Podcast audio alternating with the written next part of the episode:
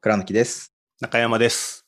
雑草ラジオは倉貫と学長こと中山さんで僕たちの知り合いをゲストにお呼びして雑談と相談の雑草をしながらゆるくおしゃべりしていくポッドキャストです。今回は、えーゲストなしの私と学長の2人で話すフリートーク大会ということで、えーまあ、リスナーの皆さんからの質問にお答えしたり、まあ、最近あったことなどをお話ししていく自由な会です。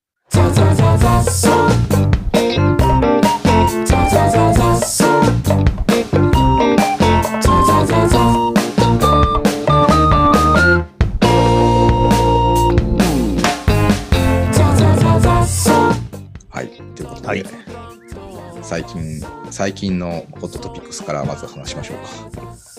話しましょう。何ですか、ホットトピックス。ホットトピックスは、あの、学長の青足本の発売と同時に出た青足漫画の方の28巻、最新巻をちょうど僕は昨日読んだので、はいはい。いつも大体最新巻出た後、学長とおしゃべりするじゃないですか。はいはい。これをこの雑ラジオで話してしまって、あの、まあ、リスナーの皆さんに全員こうネタバレをなぎ倒すという、めっちゃ怒られそ いやいや、バレない、バレない程度にお話ができたら良いかなという感じですね。なんか、あの、はい28巻からちょっと新展開なんで、多分そんなにこう、ね、中の話っていうよりは、こう、あれなんですけど、なんか学長的に今回の28巻で、なんか一番気になったところってあります？う。28巻？え、倉貫さんはどうですか？僕ね、あのー今、今ちょうど漫画開きながらあれしてるんですけど、あの、はい練習の質とは時間の長さじゃないっていうあのがあって、あの、あ、はいはい。それがね、はいいや、もうそこかって思いました。はいなるほど。うん。その程度だと全然ネタバレ感なくて、いいですね。りましたね、そのくだり。うんうんうんうん。まあ、あの、ユースのね、話じゃないですか。で、はいやっぱりユース、ユースの年代は練習時間結構長めにとってるんですよね。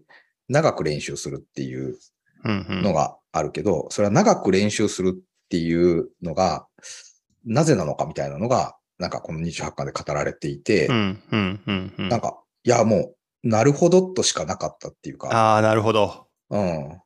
まあちょうどあれですよ。ね。そう、僕らの会社ソニックガーデでもンかそう、育成をね、やって、ね、若い人たちと、まあ、言ってみたらベテランの人との違いってなんだろうなって考えたときに、あの、うん。時間の使い方だなってやっぱりなんか思うようになった、なってたっていうか、うんうんうんうん。その、まあ僕らの会社で言うと、納品のない状態開発っていうお仕事をしてるんですけど、はいはいそ。の、まあ言ってみたら、その、ベテラン勢というか、まうんあサッカーで言うとトップチームですね。はいそのトップチーム的にお仕事されてる方は、うん。まあ僕らの会社、お客さんと毎週打ち合わせをして、毎週、まあプログラミングして、成果を出してっていうアスリートみたいな仕事の仕方をしてるんですけど、うん。まあなので、あの、まあマジでサッカー選手みたいなもんで、あの、毎週お客さんと2時間打ち合わせするんだけど、そこが試合みたいなもんで、なるほど。試合に向けて、あの、仕上げに行くみたいな感じなんですよね。ああ、なるほど。なるほど。わかりやすい。その2時間、お客さんとの毎週の打ち合わせの2時間で、どこまでの、その、こう、喜びであったり、感動であったり、まあ、おもてなしであったり、まあ、一緒に問題解決していくっていうところを出せる。で、で、それのために1週間、あの、準備をしたり、まあ、開発をしたりしていくんですけど、うんうんその、僕らの会社、お客さんとのお仕事の契約が、その時間契約ではないですよ。なので、そのうんトップチームの人たちが、あの、週に何時間働いてくれたら良いですって契約ではなく、その、毎週の打ち合わせの中で満足できることをしてくれたら良いですという契約になっているので、うん。トップチームのエンジニアの人たちは、あの、短い時間でパフォーマンス出せた方が良いんですよね。はいはい。だから、あの、めちゃくちゃその時間帯パフォーマンスみたいな、時間帯成果みたいなのを意識するんですよ。うんうんうん。要は練習時間が短くて、でもうん濃ければ、うんち。ゃんと試合に臨むことができるから、う。そう、そう、ってことですね。そう。だから、だらだら残業とかするより、うん。その、短い時間でやればやるほど、その、それそれでもう試合に勝てるっていう状態を仕上げられたら、うんその残りの時間は、まあ、さらに自分が好きな技術を学んだりだとか、まあ、勉強したりとか、まあ、他の社員とのコミュニケーションの時間にしたりっていうことができるようになるので、あの、時間を短くしていくっていうところに、すごく意識が向いている。その、うんなんとか短い時間で成果出そうっていうふうに向くんだけど、はい。若い人がそれすると、あの、ただただ何も何もできないうん状状態にな。る。うんはいはいはい。その、一週間分のパフォーマンスがまだ出せない状態。なんだったら、その、時間帯価値が、あの、まだ低い状態の時は、うん。これまず、やっぱりちょっと時間かけてやるしかないんだよなっていうのは、なんかこれ、なんかフェーズがやっぱあるなっていう感じはして、はい、うん。はい。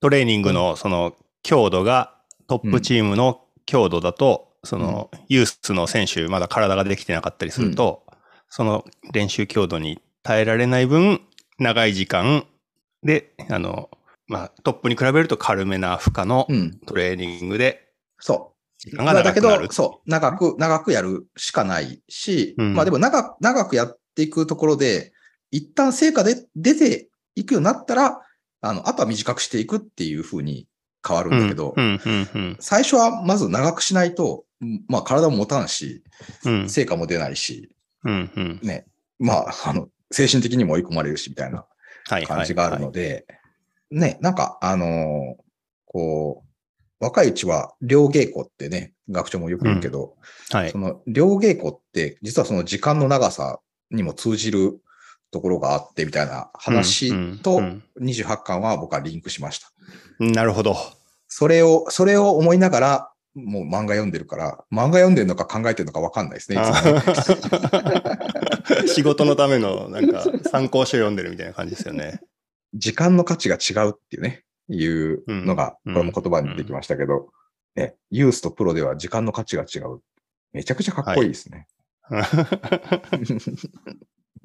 なるほど。まさにこれ、ソニックガーデンの、ソニック、もともとあれですもんね。その、ユースみたいなものを作ろうかってそうそうそう言って、うん。はい。新卒の人だったり、中途でもまだトップ、トップチームのレベルじゃない人も入ってもらえるようにしていこうっていう話でしたもんね。そうそうです、そうです、そうです。ソニックガーデンは青足、エスペリオンだっていうことですね。いやー、エスペリオンでありたいですよね。うん。うん。ね、心理的安全性とかっていう言葉もやっぱあるんですけど、うん。こう、なんだろうな。厳しいけど、成果出してるチームの方が、やっぱかっこいいなって感じがするっていうか、うん。うん。う。うんん、うん。なんか、その、優しく楽しく、和気あいあいとも、まあもちろんね、あの、良いんですけど、あの、うん。仕事、こと仕事に関しては、きっちり成果とお客さんに向き合う。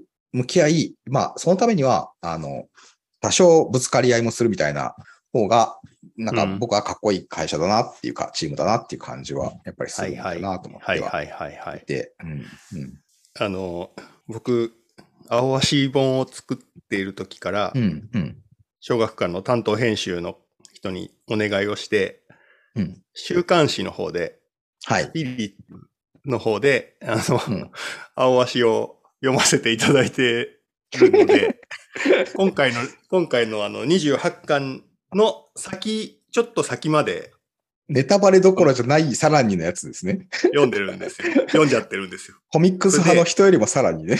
そう、そうなのです。まさに心理的安全性とは何かっていう展開、面白い感じの展開に。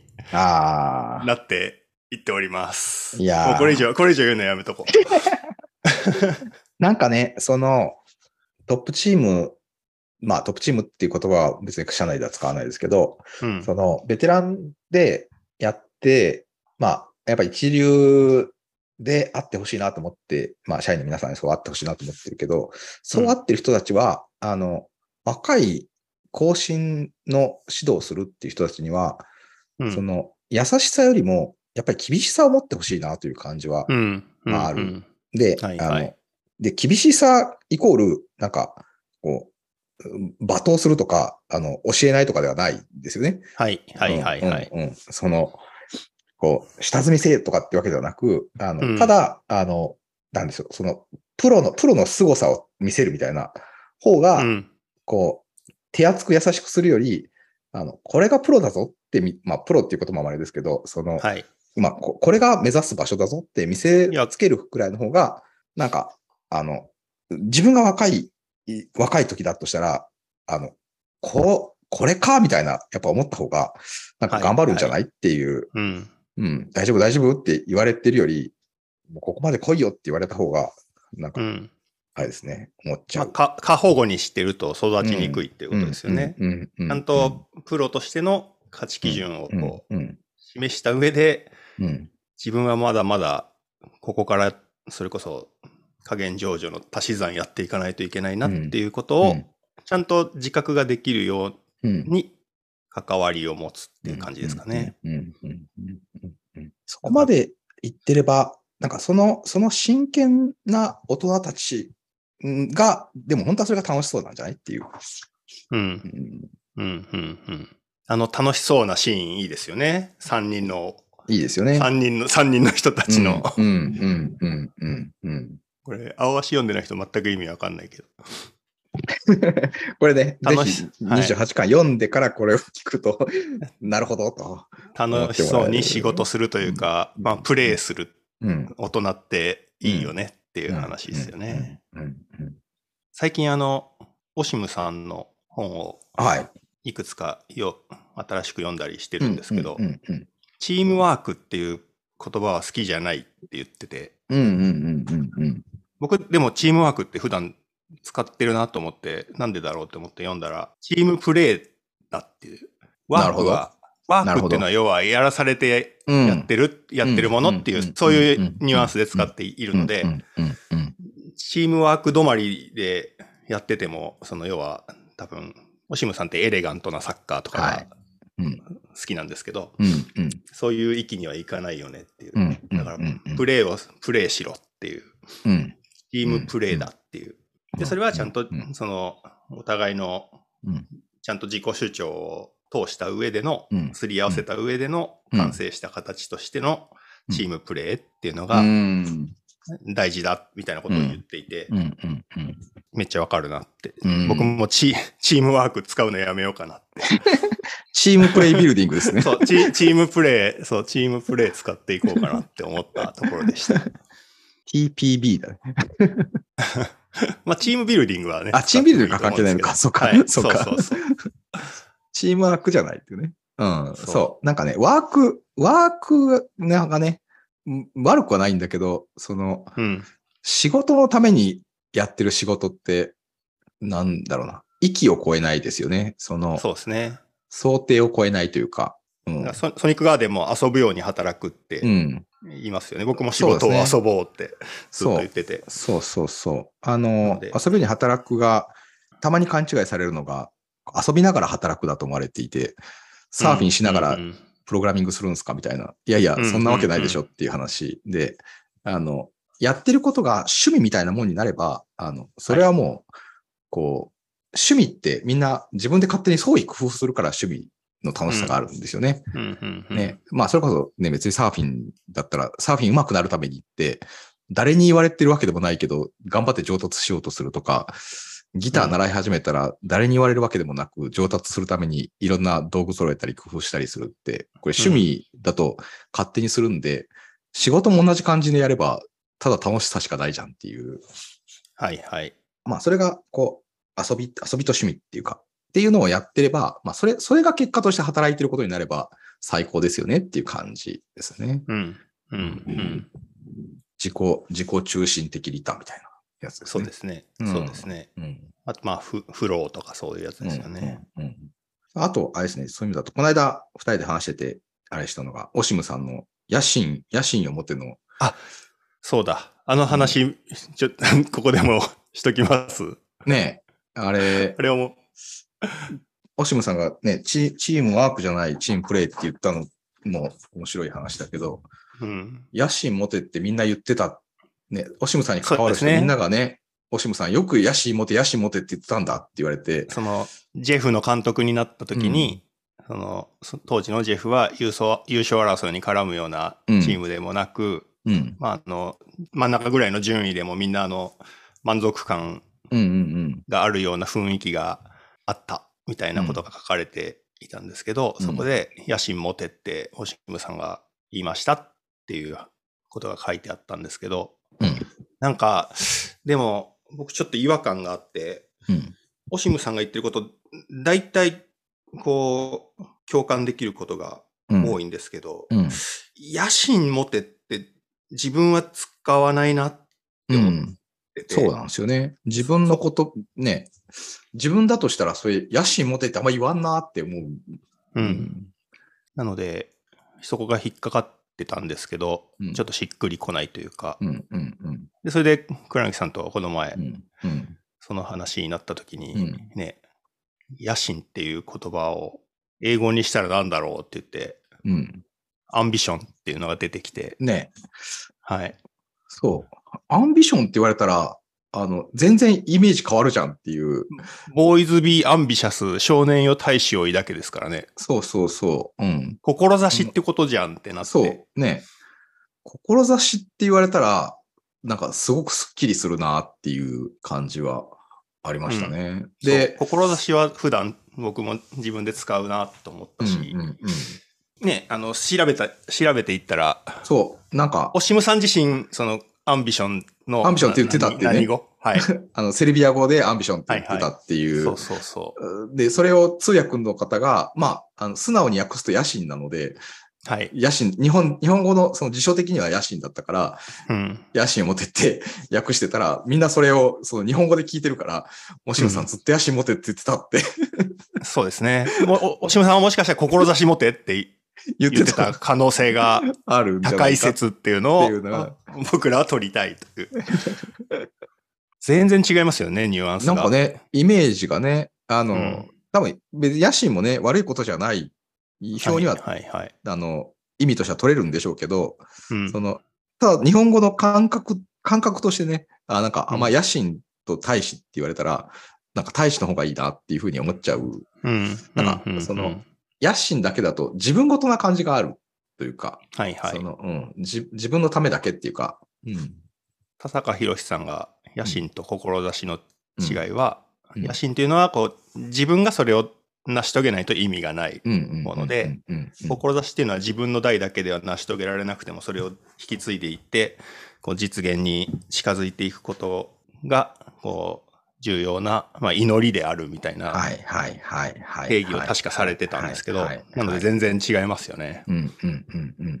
で、オシムさんが言ってるいろんな内容のことを考えると、うん。やっぱそのサッカーというものうん。を通じて世の中をこう良くしていきたいとか、うん。戦争やめようよとか、そういう思いがこう、うん。多分あるから、うん。なんかじ自分たちのだ代だけで成功を目指せみたいなメッセージ、あんましなそうだなって思うんですよね。うん、そうですね。うん。なんかその、すべだと野心となんか志で、その、あわし本の本の中にも出てたし、まあ、あわしの中にも出てた、その、その、視座、視座を変えたら、その、うんまあ、例えば、ね、アシトが、主人公のアシトが点を取る、点を取りたいっつって、点を取りたい、俺は点を取るんだって、これ野心じゃないですか。うん、うん。自分がっていうことですよね。そうそうそうそう。うんでも、あの、こう、な、なので、ずっとみんなから言われて、で、監督からも、フィニッシャーを全部自分で考えるな、みたいな。うん、うん、うん。で、考えたら、あの、まあ、チームとして点が取れるようになるにはどうすればよいかって、考えられるようになって、まあ、一つうん、その彼の才能が開花するみたいなはい、はい。のがあって、なんか、そ、その違いをすごい今、感じましたね。ああ、そうですね。うんそうですね。うん、うん、うん。オシムさんは、あの、目立った活躍した人を褒めるみたいなことは、うん。結構意図的に多分しないというか。で、どっちかというと、そのゴールうん。を生み出すために、こう、うん汗かき役をした人とか、すごく地味だけど、うんあのプレーがあったからこそ、うんあの展開につながっているみたいなところをすごく見ていて、うん褒めてくれるって。うんうんうん。でブラ、ブラボーって言ってくれる。うん。ので、選手、選手はみんな、その、オシムさんからブラボーが出るってどういう時なのかなっていうのをいろいろ試していったっていう。はいはいはいはいはい。うん。で、オシムさんもそう、それこそさっきの青鷲の28巻じゃないですけど、うん。最初からその高い基準をうん。示示して、うん。でそれができなかったら 怒って、怒鳴っうん。て、それがちゃんとできてたらちゃんとブラボーって言ってフィードバックを返すっていうことを日々トレーニングでやっていたっていうことなんだろうなって思いますね。うん。うん。うんまた、オシムさんだけで、あれですね、1時間喋れるやつ。いけちゃう。いけちゃうやつね。あの、それこそ、青足、青足本の、青足本読みましたけど、まあ、あありがとうございます。書いてる途中から読んでましたけど、うんうんうん あの、あれですね、本として見て、やっぱりトータルで見ると、あの、今回、泣く泣くカットした4章、4章じゃない、5章か。その5章、組織。の組織と個の、はい。で、まあ、それは、その後育て方みたいなところの話は、6章、幻の6章以降も含め。を、がなくて、あの、今回ので割と、やっぱり、うまくまとまりましたね。そうですね。本としてはそうですね。なんか、はいほ本というパッケージになった時には、なんか、すごくうまくまとまったなっていう感じがあるけど、うんあの、その、あとの育成の話は育成の話だけで、別に青足関係なく書けそうな感じはしてる、したと思った。そうですね。そうですね。ね、さっきのオシムさん、オシムさんの話とかも含めて、やるか。うん。うん。まあ、めちゃくちゃ、めちゃくちゃ難しいテーマではあるけど、うん。なんか、すごく大事なテーマじゃないかなっていう感じはしているのは、うん。その、まあ、マネージャーの仕事は何なのかってなった時に、うん。その、一定やっぱり育成するっていうことが、あの、入ってきちゃうんじゃないかなと思ってはいて、その、うん。これからの、これからの仕事というか、あの、まあ、それこそ何十年か前のルーチンワークで、こう変わらないお仕事をずっと続けていくってなった時には、そんなに育成ってなくて、あの、うん。仕事って慣る。れれば良いものだった時代があったなと思ってるんですね。はいはいはいはいうんはい。まあ、わかんないけど、ね、たまに郵便局とか行ったら、郵便局の受付のお仕事されてるのは、まあ、あれはあれでお仕事としては大事なんですけど、あの郵便局の受付の仕事で育成ってそんなにない感じはあるというか、うん。うん。うん。あれを10年続けても、その、最初多分、受付になれるまでは結構時間かかるかもしれないけど、うん慣れた後そんなに。で、まあそれがいずれその IT とかね、AI とかでロボットとかに置き換えられて、まあ要は繰り返していくのは置き換えられていくとしたら、うん人間がやる仕事ってルーチンじゃなくなるとしたらうん変化していく。まあ常々変化する。新しい仕事にどんどん取り組まなきゃいけなくなるとしたら、はいこれもう育成っていうか育たざるを得ないっていうか、毎回が初めましての毎回、毎回毎回、毎回、あの、学学んでなんかできるようになっていくみたいな成長プロセスが組み込まれていくのが人間の仕事というか、うん。まそれがワークじゃなくプレイになるのかなみたいな。感じがあるから。なんかマネージャーの役割結構変わるなっていう。そうですね。うん。だから、いかにいい遊び場を作れるか、いい遊具を設計できるかみたいな。うん。でもみんなめちゃくちゃ悩んでると思うんだよな。そこ。うんうん。いや、難しいですよね。難しい。そうん。の設計って。うん。うんそのうん。うん要は、自分が直接、こう、何かを言ったり、うん影響力を、その、プレイヤーに及ぼさずして、うん。夢中で遊んでもらうにはどうしたらいいのかっていう話うん。ですよね。うん。し、あの、ね、その、あわしで、ん僕が一番取り上げた言葉の、その、自分で掴んだ答えなら、こう、一生忘れないっていう。うん、うん、うん。でも、育成ってもう、そういうことだなっていう感じは、やっぱり、ね、最近やっぱわ思うっていうか、その、どんだけ教えても、あの、うん知識教えても、あの、全然ダメっていうか、はいはいはいはい。うん、人は変わらない。だけど、そうですね。うんそうですね。だから自分で気づいたら変わる。今回のうん。本のタイトルも、うん育て方じゃなくて育ち方っていうタイトルにしてるのは、うん。まあ育てられないよねうんって、広い意味で言うと育てられるんですけど、うん。育てるっていうのはその自分がこう、相手をコントロールして手を、かける。そう、そうコントロールしてできるもんではないってことなんですよね。うん。うん。なので育ちやすい環境を作るしかうん。育て方はないんだけど、うん。っていうことは思いつつの、そういう意味も含めて、なので育て方じゃなくて育ち方、うん。勝手に育つだけですよねっていう。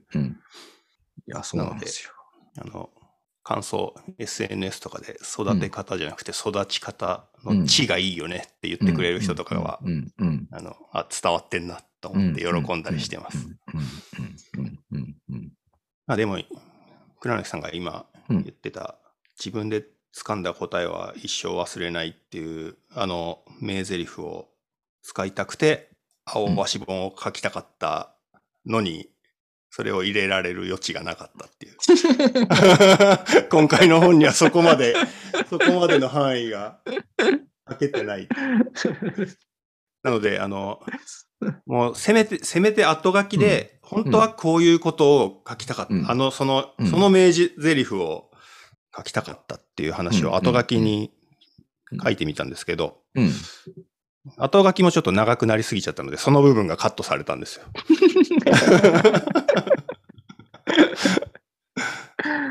まあでも、なんなんでしょう。その辺のやりきった感なくうん終わると、また次、いや次にっていう気持ちが持続しますね。ありますね。う。うんん。完結させないっていうのは結構大事なことかもしれないなと。そうだな。なんか僕はまだ、その、育成というテーマに関して、まだ言語化できないなっていう感じ。言語化なのかな、うん構造化、言語化。うん、まあ今、今まさしく悩んでる感じがありますね。うんそういう意味で言うと僕はずっとどうやったら遊び場を作れるかっていう、その楽天市場にネットショップを出しているお店の人たちうん。がうん。夢中で遊んでるうちに力つくような場を作るってどういうことなのかっていうのを、まあ、20年間ずっと考えてきたので、うん。4つの P っていうのがうん。大事だなって思っていて、4つ。1。個は、うん1個はまさにプレイヤー、です。その人、遊ぶ人がいて、うん。で、その人が、こんな遊びしようよって呼びかけたときに、まあ、この指止まれって言ったら、うんうんいいよって言って指に止まってくれるパートナーの人たち、うん遊び仲間がいて、で、えっ、と、まあ遊び自体、プロジェクトうん。と呼ぶんです、呼んでるんですけど、面白い遊びいうのがプロジェクトとしてあって、で、四つ目が、あの、うん。フィロソフィーなんですけど、はいはい要ははいそはい。その遊びのうん。ルールうん。とか、あとは、その、その遊びをやってると、何、何がいいのかみたいな。何がいいのかっていうか、なんて、なんて言うんですかね。まあ、フィロソフィーなので、哲学とか、うんまあ、美学みたいなものが含まれてる。その遊びってどういう意味があんのっていう、そういうところ、その4つの P が揃ってると、うん。みんなあの夢中で遊びやすいし、そのフィロソフィーがいけてると、その、うん。遊んでる人たちの周りの人、いわゆる散歩よし的な、はい。遊んでる人以外の人たちも、うん。あの遊びいいよねって見守ってくれてるとか応援してくれるみたいうんな。状態が生まれやすいので、うん。遊びが長続きしやすくなるな。なので、そのプレイヤーとパートナーの人たちが、こう、うん。つながりやすい、集まりやすくするために、こうね、あの、お互いのこと知らなかったら、なんか一緒に遊ぼうって言いにくかったりするので、一緒に遊ぼうって言われた時にすぐにいいよって言われるような、言えるような関係性をこう、生まれやすいようななるほど。場を、場を作っておくと遊びが発生しやすいし、うんうんうんうんうんあとはたまに、あの、遊具を設計をして、うん。その辺に転がしてみるとみんな集まってきて遊び始めてくれたりとか、うん。うん。うん。うん。うん。うん。うん。うん。うん。なんかそんなイメージなんですよね。なるほど。なるほど。その、プロジェクト、プロジェクトがまず、やっぱりないと、まあ、なんだろうな。それが結局、その、遊び、遊びの場所ってことですよね。その、お題というか、目的というか、んそうですね。その、ただ集まっても、それは遊びにならない。そう、遊びにならない。うんうんうん。な、何かしらのその目標というか、達成するものみたいなものがあった上で、あの、やっていけるみたいなことになるって感じですね。そうですね。と言ってるうちに、うんあっという間に30分経ってしまいました。なるほど。これはもうフリートークだから、今日全然お便り取り上げなかったですけど。あ、本当だ。お便り取り上げ、そうなってしまいましたね。でも、育成テーマの話題がこの前、あの、途中でめっちゃ気になると,、ころで終わってしまったので、はい、続きが聞きたいですっていうお便りが来てたので、なるほど。そ、そのお便りに答えた感じになったのではないかと。答えたという。良いかなと。はい。はい。まあでも、あの、もしかしたら、あれですよね、6月はもしかしたらフリーが、フリートーク 6, 6月か7月かな。フリートークがもう一回あるかもしれない。あ、そう。5週間あるんでしたっけ ?5 週間、噂によると5週間あるっていう話なので、もしかしたらどっかでもう一度お便りお話しするかもしれないと。はい。ということで、たくさんお便りいただけたらありがたいです。ありがたいです。はい。あの、皆さんからの質問、相談は、えー、プロフィール欄に掲載されている Google フォームからお気軽にご投稿していただけたらと思います。ということで、えー、今日はね、あの、あわしのネタバレをする回と。あまりネタバレ、ネタバレしないように、ね。ほどでもなかったなっていう。なかったですね。はい。安心しました。はい。よかったです。じゃあ、じゃあ、あの、今日はこの辺で終わりましょうか。終わりましょう。はい。じゃあ、ありがとうございました。ありがとうございました。ではでは。ラジオ」